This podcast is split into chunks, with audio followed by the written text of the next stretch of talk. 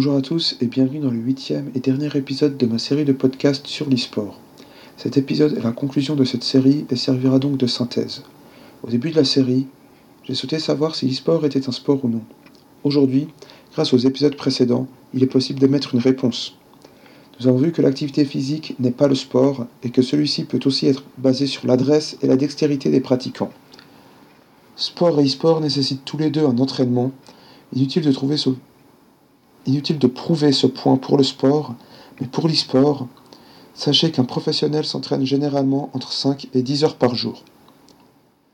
Comme nous l'a dit Funk, le physique a de l'importance en e-sport, et une mauvaise hygiène de vie se traduit par une baisse de la qualité de jeu. Nous avons également vu que les sportifs et les joueurs professionnels de jeux vidéo obtiennent tous les deux leur salaire à partir du même travail qui est celui de vitrine publicitaire. Et le point le plus important de l'intégralité de cette émission, c'est cette notion de valeur sociale. La raison pour laquelle l'e-sport n'est pas un sport aujourd'hui n'est nullement l'absence d'activité physique ou le fait qu'un jeu vidéo est un produit commercial. C'est uniquement dû à la puissance et l'influence des personnes soutenant les autres sports, car comme l'histoire nous l'a prouvé, ce sont des aristocrates qui ont défini ce qu'est le sport moderne.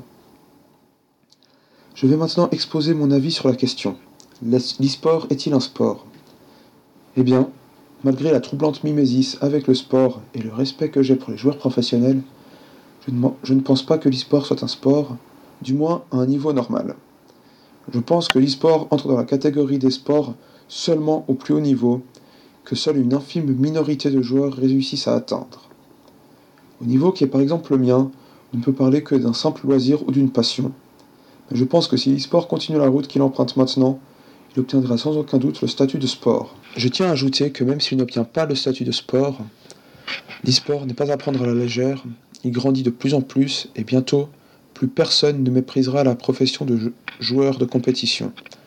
Je vous laisse maintenant méditer en gardant en tête les divers arguments que je vous ai amenés afin de vous forger votre propre opinion sur la question. Voilà, c'est ainsi que se termine ma série de podcasts sur l'e-sport. Je rappelle qu'il s'agit d'un travail d'étudiant et je tiens à remercier particulièrement messieurs Romain Altenbach et Rovin Bockelstein ainsi que toutes les personnes m'ayant apporté leur aide. C'était Zacharia Franière pour le gymnase de Nyon.